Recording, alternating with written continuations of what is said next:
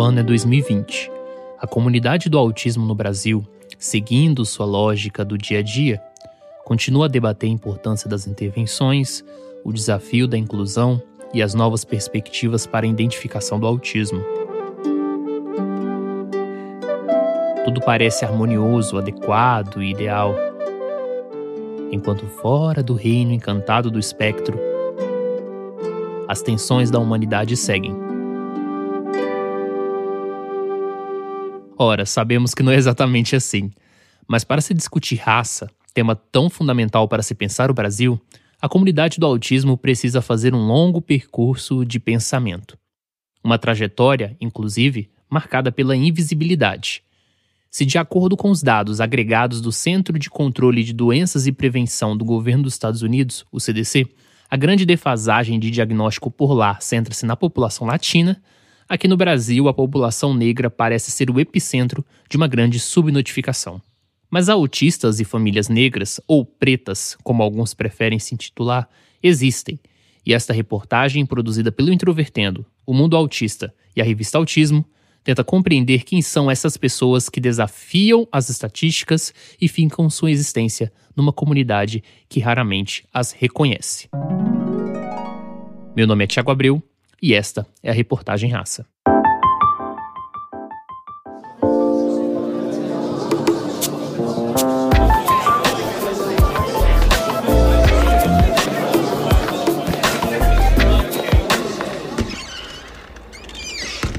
Introvertendo, um podcast onde autistas conversam.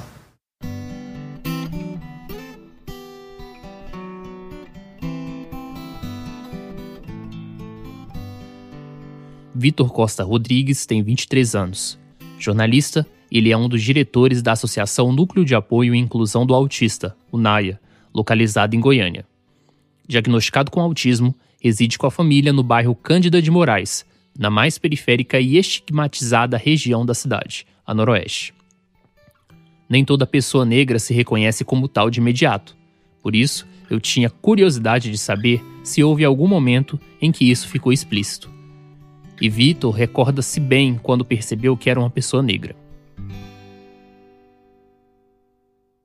Olha, Tiago, eu comecei a me identificar com as questões da causa negra há pelo menos uns cinco anos. É, foi quando, após um episódio é, desagradável que meus pais sofreram, tudo porque é, eles, na época, estávamos reformando a nossa casa e aí os meus pais estavam aqui na rua de casa, colocando para dentro do nosso quintal um carregamento de telhas, né? E de repente é, eles foram, os dois foram abordados por um vizinho que perguntou para ambos quanto cada um estava recebendo para colocar aquelas telhas dentro do quintal, sendo que na verdade os dois que são os que eram os proprietários da casa, né? E por mais que no primeiro momento tenhamos lidado com essa situação no bom humor, por outro lado, isto revela o quanto a sociedade brasileira ainda é bastante racista, né? E que, embora hoje tenha seja considerado crime, é, esse problema acontece bastante de forma bastante velada na nossa sociedade, né? E o start que me fez reforçar esta identificação é, com a causa da negritude foi sem dúvida quando tive a oportunidade de assistir no cinema o filme Pantera Negra, que, como todos sabem, foi a primeira produção de Hollywood feita por somente atores negros, que até então, em todas as produções que já tive a oportunidade de assistir, eram retratados apenas com papéis secundários sem nenhum tipo de relevância. Aqui vale um parêntese. A região noroeste de Goiânia começou a se formar no final da década de 70, a partir da ocupação de famílias no território de uma fazenda chamada Caveiras. As pessoas que residiam nesses bairros, em plena década de 1980, conviviam com a violência e o isolamento do resto da cidade. Alguns desses lugares só receberam asfalto nos anos 2000. Mas voltando ao Vitor, ele já passou por uns maus bocados nessa jornada até a descoberta de ser autista, como todo autista adulto, Então, pedi para que ele contasse um pouco sobre isso e se ele enxergava alguma relação com racismo. Já aconteceu sim, várias vezes, é, situações de é, desrespeito é, dos médicos é, que me atenderam, né? principalmente durante o processo de descoberta do meu diagnóstico, onde no primeiro momento a minha psiquiatra que me atendeu no, no serviço público é, de saúde aqui em Goiânia é, me, havia me diagnosticado com esquizofrenia paranoide é, sem pedir sequer nenhum tipo de exame, né? Que pudesse trazer alguma contraprova ou mais detalhes sobre esse, esse problema que ela tinha diagnosticado, né? E aí, é, não foi só essa situação, minha mãe foi questioná-la é, sobre se era isso mesmo, né, que de fato no diagnóstico, ela simplesmente falou para minha mãe que quem fez a faculdade aqui sou eu. E aí a minha mãe ficou triste, mas ao mesmo tempo espantada com essa é, resposta tão ríspida por parte de uma profissional da saúde pública que é paga com o, o nosso dinheiro, né? Mas sobre de essa situação relacionada ao racismo, graças a Deus, eu nunca passei por nenhum dissabor nesse sentido. Eu cresci na periferia de Belo Horizonte. Eu estudei toda a minha educação básica até o ensino médio em escola pública. Essa voz que você ouve é da Fernanda Coelho. Ela é procuradora, tem 37 anos e diagnosticada autista há quatro. O filho e a mãe dela também foram diagnosticados aos 8 e 54 anos. Fernanda percebe que a mãe está em uma situação de vulnerabilidade em suas características dentro do espectro por manejo inadequado da condição e vários diagnósticos errados. Com exceção do atraso do diagnóstico, que tem inclusive muita carga do fato de também ser mulher, acredito que a condição neurodivergente pode ter me ajudado a enfrentar a questão da etnia. Minha péssima percepção social pode ter me ajudado a não identificar com tanta facilidade situações de racismo e preconceito.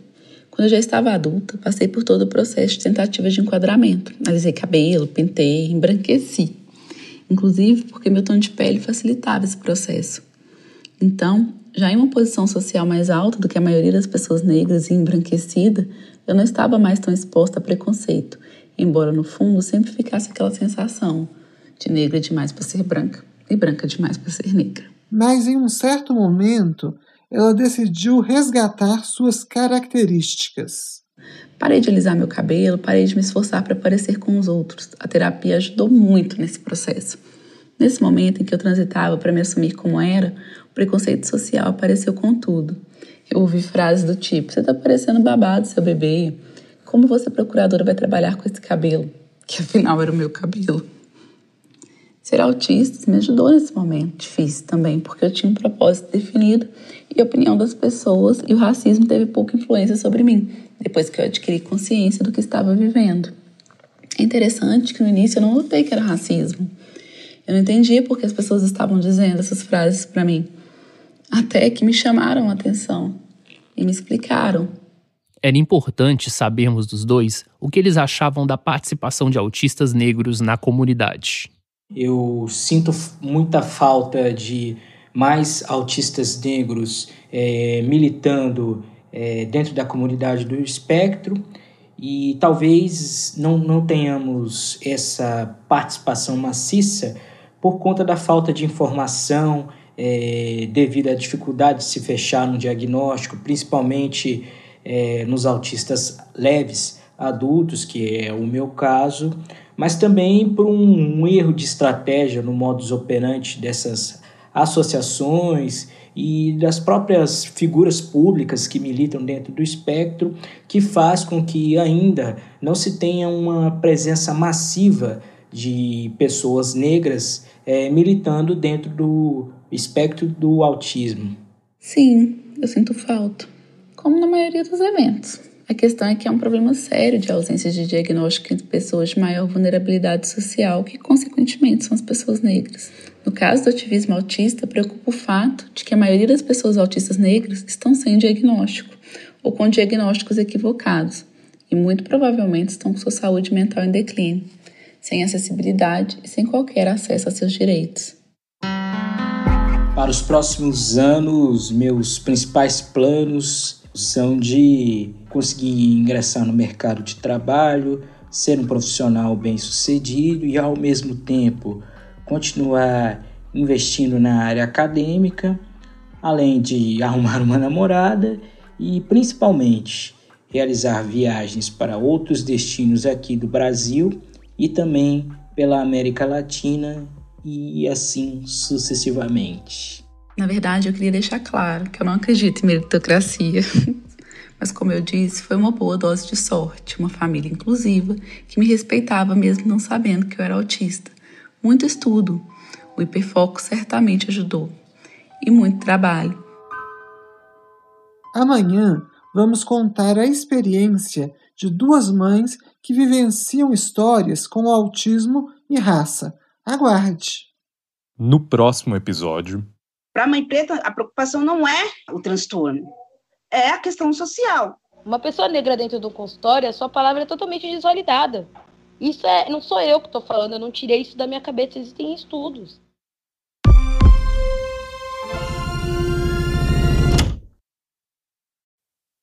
Este é o segundo episódio da série Raça. Se você não ouviu o nosso primeiro episódio, dá um pause rápido aqui e ouça ele antes, porque a discussão vai continuar de onde paramos lá.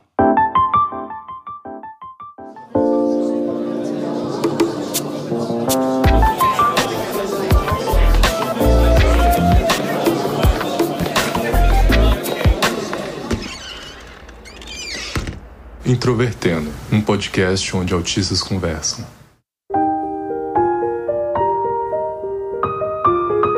A comunidade do autismo reflete em si a diversidade da população. Por isso, temos autistas e famílias da raça negra. Então, decidimos contar a história de duas mulheres pretas, ativistas e mães de autistas. Elas vão dividir com a gente suas experiências. Eu sou Selma Sueli Silva e esta é a segunda parte da reportagem Raça. Na verdade, assim, é, a minha família ela é do interior da Bahia, bem do interior mesmo, né? Então, é descendente direta de escravos, né? E índios. Esta voz também, que você ouve né? é da jornalista Gabriela Guedes, nascida em São Paulo e mãe de Gael, autista de 4 anos. Ela traz em seu blog Mãe Atípica Preta um recorte do autismo voltado para a questão social e racial das pessoas pretas. Ela conta que a luta das mães e das crianças pretas é bem diferente. Primeiro, assim, é, é, eu quero dizer assim, a nossa maternidade, é, tanto a maternidade tradicional, né, a maternidade típica, quanto a maternidade atípica, elas se encontram. A maternidade atípica e a maternidade atípica preta, elas também se encontram, né, em determinado aspecto, que é fazer os tratamentos, né, o, as consultas, os acompanhamentos, enfim. Só que a gente, é, a maternidade atípica preta, a gente tem a interseccionalidade, né, que é o cruzamento, que é onde outros fatores, né, vão, vão também interferir diretamente, né, na, no, no nosso acesso no nosso tratamento, né? E aí são os fatores sociais, são os fatores econômicos, são fatores raciais. Todos esses fatores eles vão interferir diretamente no acesso tanto, né, das crianças, né, ao tratamento, ao diagnóstico, ao à permanência no tratamento, principalmente, né? E principalmente na saúde mental das mães negras.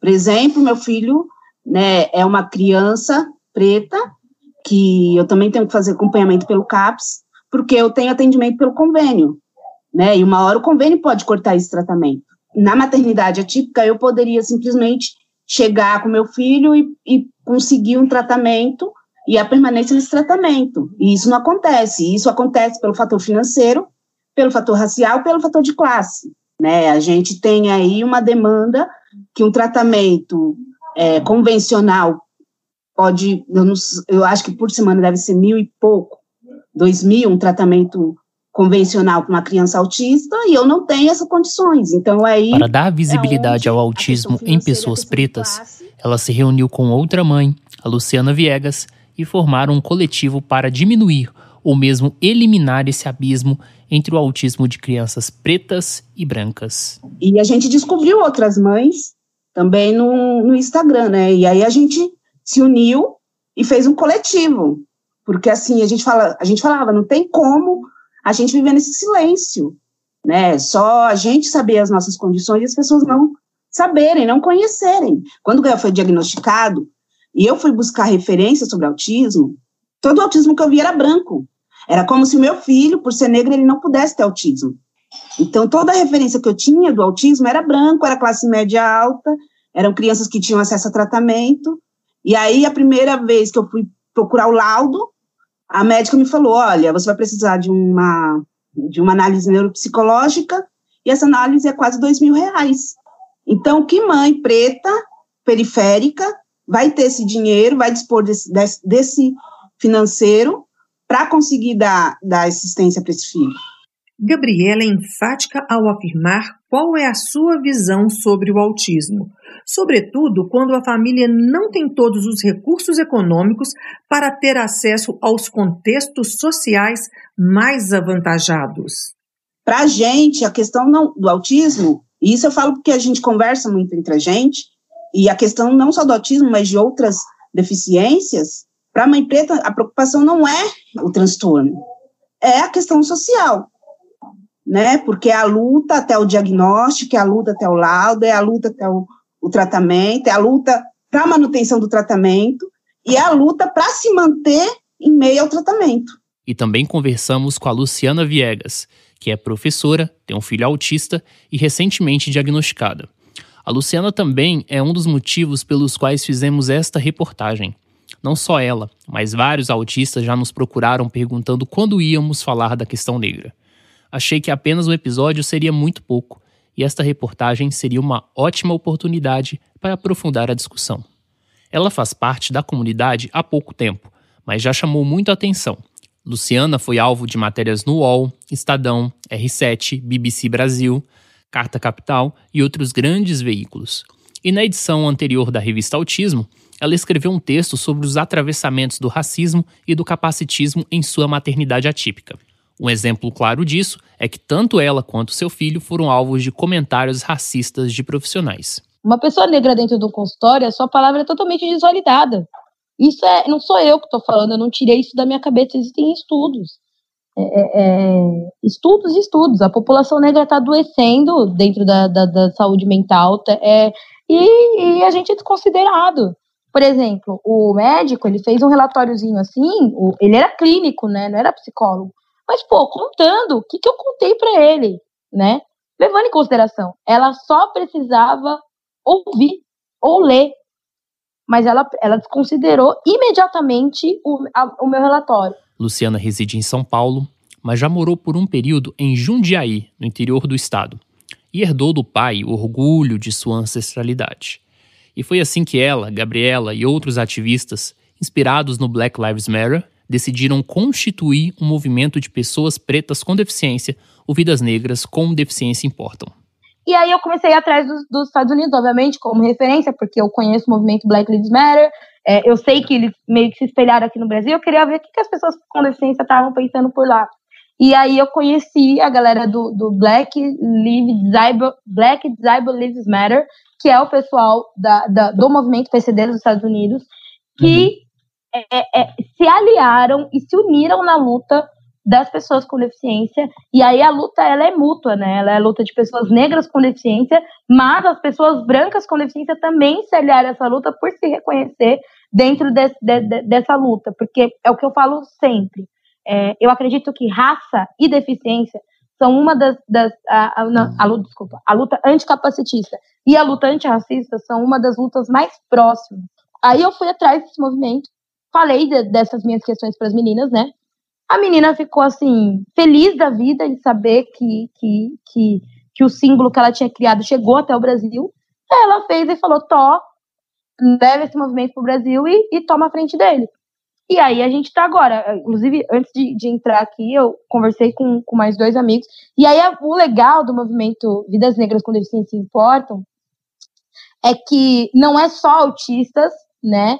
E, e, a galera preta, PCD, tem começado a se reconhecer, tem começado a se empoderar e tem começado a se unir para poder pautar essas questões. Ela afirma que, ao longo de sua trajetória na comunidade do autismo, percebeu dissonâncias relativas à cor. A comunidade autista brasileira é uma comunidade embranquecida, não temos representatividade de autistas negros. É, isso é um fato, eu não estou falando isso. Eu não estou falando que não existem autistas negros, eu estou falando que não temos de visibilidade, não temos. Uhum. É, a Rita tem a Rita e tem o. Amanhã vamos refletir sobre a riqueza de um passeio pela negritude de nossa gente, os brasileiros. Até lá! No próximo episódio. Eu entendo que nós estamos um período de arrefecimento da luta antirracista, né? As pessoas estão se sentindo cada vez mais autorizadas a serem racistas.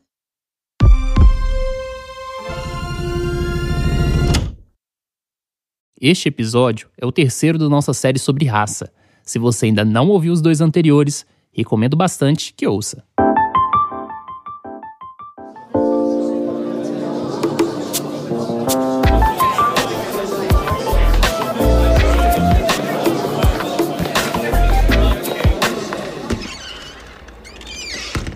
Introvertendo, um podcast onde autistas conversam.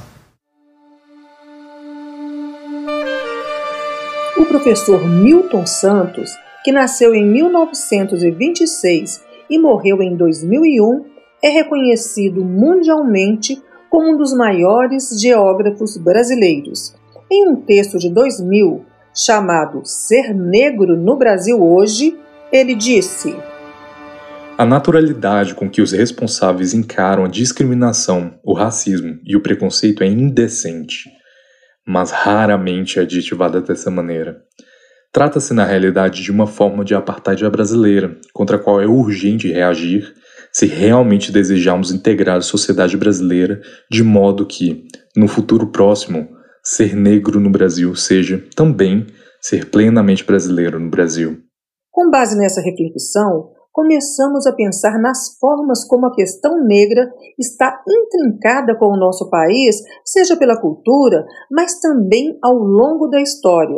Meu nome é Selma Sueli Silva e esta é a terceira parte da reportagem Raça. Bom, então, Luana Tolentino, sou educadora, né, sou formada em História, é, e desde 2008 atuo como professora da educação básica, e aí eu, eu fiz uma pausa, né, dei aula em escolas é, de ensino público, escolas públicas de ensino fundamental e médio até. Foi então 2019. que eu pedi para que ela fizesse um panorama da luta antirracista no Brasil e explicasse para nós o porquê a questão do racismo não é apenas um detalhe dentro da nossa sociedade. Sim, então, Selma, é um equívoco grande achar né, que está tudo bem, que o preconceito se dá somente de maneira velada, né? A gente tem visto cotidianamente, diariamente, manifestações cada vez mais violentas de racismo, seja por parte da polícia, né? Essa coisa do genocídio da juventude negra. Então, nós estamos em um país que a cada 23 minutos um jovem negro é assassinado. E com essa coisa da, da internet, né? Todo dia viraliza um vídeo de agressão, de, de agressão física, de agressão verbal, de perseguição em estabelecimentos de em estabelecimentos comerciais, de ataques na internet. Então, eu entendo que nós estamos um período de arrefecimento da luta antirracista, né? As pessoas estão se sentindo cada vez mais autorizadas a serem racistas. Eu falo que os racistas deliberadamente saíram do armário, então não dá de forma alguma para a gente pensar que, é, como as pessoas falaram muito tempo, né? Que racistas são os norte-americanos que implantaram o regime do apartheid, que racistas são os sul-africanos, porque também viveram o regime do apartheid. Aqui é como se fosse um paraíso racial, quando na verdade não é. Então, há mais de um século, um século e meio quase, é, sujeitos negros, por meio de iniciativas individuais ou coletivas, têm denunciado é, os impactos do racismo na caminhada dos sujeitos negros. Então, nós vivemos em uma sociedade em que nega esses sujeitos o direito à educação, à saúde, à moradia, é, que nega a mobilidade social desses sujeitos, né? O professor Kabengele Munanga, ele fala, no Brasil a pobreza tem cor, a pobreza é negra. Então, a maioria da, da, população pobre em estado de miséria nesse país é a população negra. E aí, com a questão da pandemia, isso se, se torna ainda mais evidente, né? Porque quando pegamos os números é, da Covid-19, é a população negra que tem é, apresentado os maiores índices de mortalidade. Então, não dá para achar, porque hoje, de fato, nós é, temos uma presença maior da população negra na universidade, temos uma, uma presença maior da população negra é, nos espaços midiáticos. Mas isso é resultado de uma luta histórica, mas isso é, não é o suficiente, ainda não foi o suficiente para mudar esse quadro de exclusão, de marginalização em que a população negra está imersa. Nessa luta, Luana aponta que a expressão lugar de fala foi deturpada para ser o lugar do conforto, da omissão diante das injustiças que ocorrem no cotidiano. Quando se pensa é, no lugar de fala, é um lugar social que a pessoa ocupa. Então, eu não sou autista, mas isso não me impede de aprender, de estudar sobre autismo. Eu posso falar do ponto de vista de quem estuda, eu não posso falar do ponto de vista de quem vive, de quem sente. Né? Mas isso não me silencia, não me mobiliza. E a questão é, do racismo, da negritude é a mesma coisa. Você, enquanto mulher branca, você jamais saberá o que eu, enquanto mulher negra, vivo e experimento cotidianamente, como você falou no início. Mas isso não impede você de se inserir nessa luta. Luana Tolentino afirma que as mulheres pretas acabam por ser atravessadas em várias questões como gênero, raça e de classe, já que a maioria dessas mulheres convivem com a pobreza nós mulheres negras nós somos atravessadas pela questão de gênero, né, o fato de sermos mulheres, de raça, a questão da cor da pele, então isso incide no racismo e de classe, uma vez que é, a maioria das mulheres negras são pobres. Então as mulheres negras são triplamente discriminadas, né? É, então quando você traz ainda essa perspectiva da deficiência, embora não seja o meu campo de estudo, o meu campo de atuação, é, eu posso falar com muita tranquilidade que essa mulher vai encontrar ainda mais dificuldade para acessar os bens públicos, né? Então, é, é, como você falou, o SUS, a gente sabe as dificuldades que a pessoa com deficiência encontra para acessar a, a, educação, as salas de aula. Então, quando a gente pega essas. E como ser antirracista? Uma pergunta de longa resposta. O brasileiro é um povo que não se assume racista.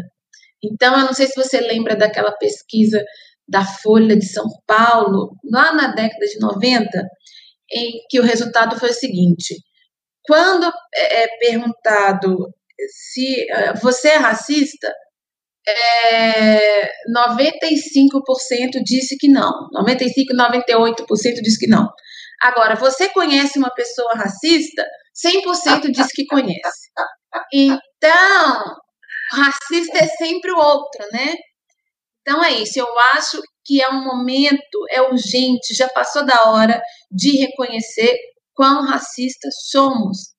É duro dizer isso, né? Mas pensando que vivemos numa sociedade extremamente racista, o racismo está em nós também. Então é reconhecer e a partir desse reconhecimento pensar, refletir de que maneira é, pode se contribuir para a superação, para a extinção do racismo.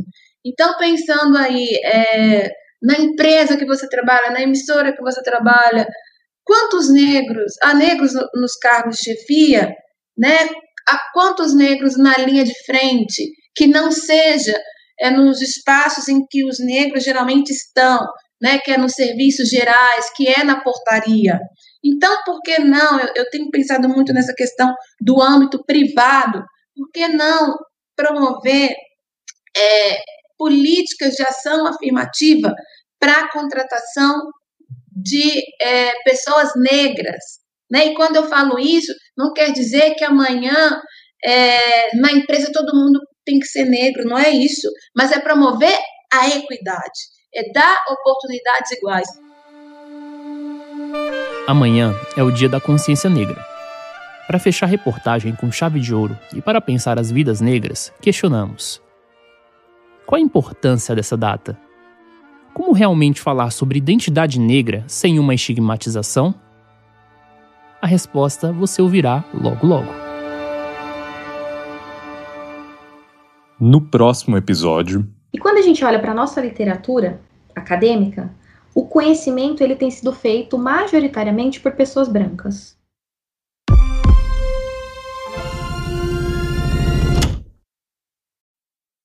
Este é o último episódio da série sobre raça, parceria entre o Mundo Autista, a revista Autismo e o Introvertendo.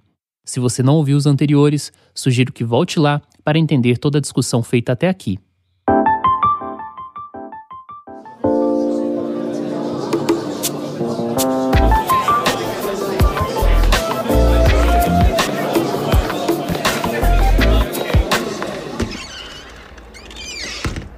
Introvertendo, um podcast onde autistas conversam. Hoje é o Dia da Consciência Negra, uma data fundamental para a luta negra no Brasil. Apesar disso, ainda falamos pouco sobre raça e, acima de tudo, o conhecimento produzido em torno do tema ainda fica muito restrito a certos grupos. Meu nome é Sofia Mendonça e este é o episódio final da série Raça.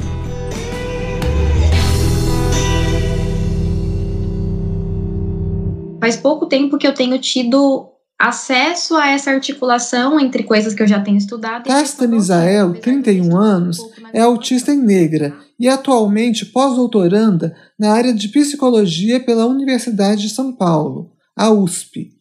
Ela obteve o diagnóstico apenas em 2020 e, desde então, está começando a aproximar estudos em diferentes aspectos, como gênero e sexualidade, para o campo do autismo, apesar de ter estudado sobre autismo ainda na graduação. É, aqui no Brasil, pelo menos, mas eu acredito que fora também, a gente ainda tem tido algumas discussões que são mais compartimentalizadas.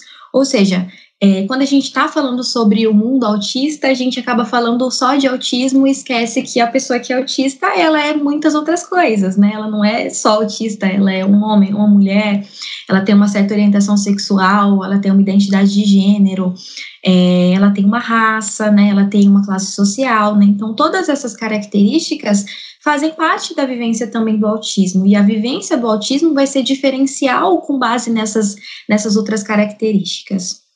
Então, eu acho que esse momento, né, essa entrevista, por exemplo, esse bate-papo é um momento para a gente começar a chamar o pessoal, né, que tem discutido é, temáticas relativas ao autismo, para também pensar na articulação do autismo entre outras com outras características, a raça sendo uma delas, que é bastante que tem sido bastante negligenciada, né, até agora, essa articulação. Ela reforça a importância do Dia da Consciência Negra, assim como outras datas destinadas a grupos específicos. Segundo Tácita, reproduzir discursos que invalidam a necessidade da data diferencial como, por exemplo, que todas as vidas importam, é uma forma de violentar a população negra, como se todo o sofrimento fosse um relato falso. É, a gente precisa sim marcar né, a data, a importância de uma data diferencial, porque justamente se as pessoas tivessem um tratamento equitativo, as pessoas seriam, entre aspas, todas iguais, elas teriam os seus direitos resguardados, né? Elas conseguiriam é, tudo que está escrito na Constituição, por exemplo, valeria para todas as pessoas. Só que esse não é o caso, infelizmente, né? Desde quando a gente pega muito tempo atrás, a população negra não tem os seus direitos respeitados, né? Populações pobres não têm os seus direitos respeitados. A gente tem uma gama de populações que não vão ter esses direitos assegurados. Então, esse tipo de medida, né, é uma medida que é reparativa nesse sentido de que se eu quero viver numa sociedade que é equitativa, eu preciso tratar o diferente de maneira diferente para que ele se torne um igual. Eu preciso pegar alguém que não está recebendo algum benefício, algum direito, e produzir uma política que é específica para essa população, para que assim ela consiga atingir esses direitos. Porque quando a gente fala da população geral, né, é, ela tem alcançado esses direitos. Quando a gente fala de pessoas brancas que são de classe média alta, né, aquela coisa bem, bem padrãozinho do que é considerado norma ou o centro de todas as coisas na, na, nas nossas sociedades, né.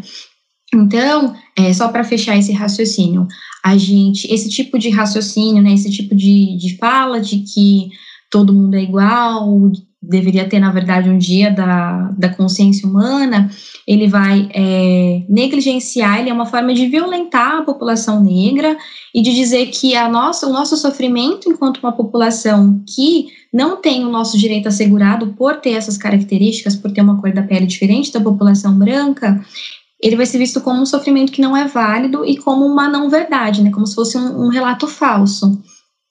E a, e a, o resultado disso vai ser a manutenção de uma sociedade racista que a gente já vive.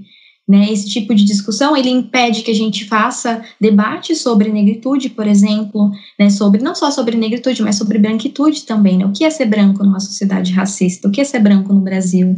Ele vai impedir a gente entender o, os papéis de outros grupos sociais, como a população indígena, que também é muito negligenciada, às vezes não é nem falada em debate sobre questões raciais. A pesquisadora lembra que, historicamente, Vários conhecimentos sobre autismo e o mundo, por exemplo, foram majoritariamente constituídos por brancos, de países europeus de classe média alta, uma realidade muito distinta do que a maior parte da população brasileira vive, uma espécie de conhecimento padrão. A gente tem quem que produz esse conhecimento e para quem, né? E quando a gente olha para a nossa literatura acadêmica, o conhecimento ele tem sido feito majoritariamente por pessoas brancas, né? Historicamente, ele vem lá de um conhecimento que vem da Europa, de homens brancos, da classe média alta, heterossexuais, que faziam observações sobre o mundo, sobre as pessoas, com base nessa vivência que eles tiveram. E todo esse corpo de conhecimentos começou a ser visto como um padrão, como o que é certo, como o que é socialmente aceito. E isso teve um impacto porque outras populações que não tinham, por exemplo, mulheres não, poder, não, não podiam ir para a escola. Né? Negros, ne, negros, homens e mulheres não poderiam ser alfabetizados. Então, como é que eles poderiam produzir conhecimento sobre eles mesmos ou sobre outras pessoas também, se eles não podiam nem estudar? Então, veja que quando a gente pensa sobre conhecimento, a gente tem que lembrar que, ao longo dos anos, a gente criou uma estrutura em que quem tem voz são essas populações. E essas populações vão falar sobre todo mundo com base na experiência deles. Isso não significa necessariamente que essas observações estão incorretas, mas que minimamente, no mínimo, elas estão incompletas, porque é só o ponto de vista daquela população. E é por isso que é importante a gente dar voz a outras pessoas e a outros pontos de vista. E isso vale também para as produções midiáticas. Porque a visão de um homem europeu sobre mim pode ser muito diferente da minha visão, né? Enquanto uma mulher que é negra e que é brasileira e que faz parte da comunidade LGBT e assim assim por diante. E isso vai ter implicações em como a gente se vê. Então, assim, enquanto mulher negra, eu não me via na TV. Eu cresci sem me ver, eu não via ninguém parecido comigo. Né? Até hoje eu tenho dificuldade de encontrar profissionais que têm formação acadêmica, assim. O médico negro eu nunca vi na vida, pessoalmente. Eu vejo em fotos e fico maravilhada. E, consequentemente, isso leva à discussão sobre o lugar de fala. Quando a gente fala de lugar de fala, a gente está reconhecendo que cada pessoa fala de um lugar, cada pessoa fala com base nas suas próprias experiências e com base na sua própria vivência. E isso faz com que a gente entenda que eu, enquanto mulher, negra, brasileira, paulistana, eu vou ter uma concepção sobre determinados fenômenos que não necessariamente vai coincidir com a concepção de outras pessoas, né? Quando a gente insere essa discussão de lugar de fala, com base nessa definição, que é o lugar do qual uma pessoa está falando, né?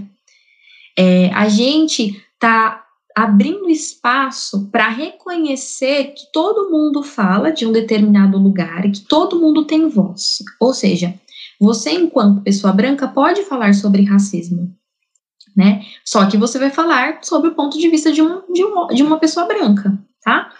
Então, é, da mesma forma que eu posso falar sobre gordofobia, por exemplo, mesmo né, mais partindo do ponto de vista de uma pessoa que não é gorda, que não é vista como gorda na sociedade. É, Para resumir, então, lugar de fala é o lugar do qual uma pessoa fala, né? É reconhecer que é, cada pessoa, todo o nosso contexto social e todas as nossas vivências, experiências vão influenciar nas nossas concepções de mundo. E que quando a gente fala sobre determinados eventos, sobre qualquer evento, na verdade, é, a gente está falando sob uma perspectiva. Então, é o reconhecimento dessa perspectiva que é o lugar de fala. A reportagem Raça foi produzida de setembro de 2020 até o final de outubro de 2020 e é uma produção coletiva entre o Introvertendo, o Mundo Autista e a revista Autismo. As entrevistas foram conduzidas por mim, Thiago Abreu, juntamente com a Sofia Mendonça e a Selma Sueli Silva. O Luca Nolasco interpretou o texto de Milton Santos com seu timbre inconfundível. A edição do Introvertendo é de Glauco Minossi. O Introvertendo é uma produção da Superplayer and Company. Até a próxima sexta.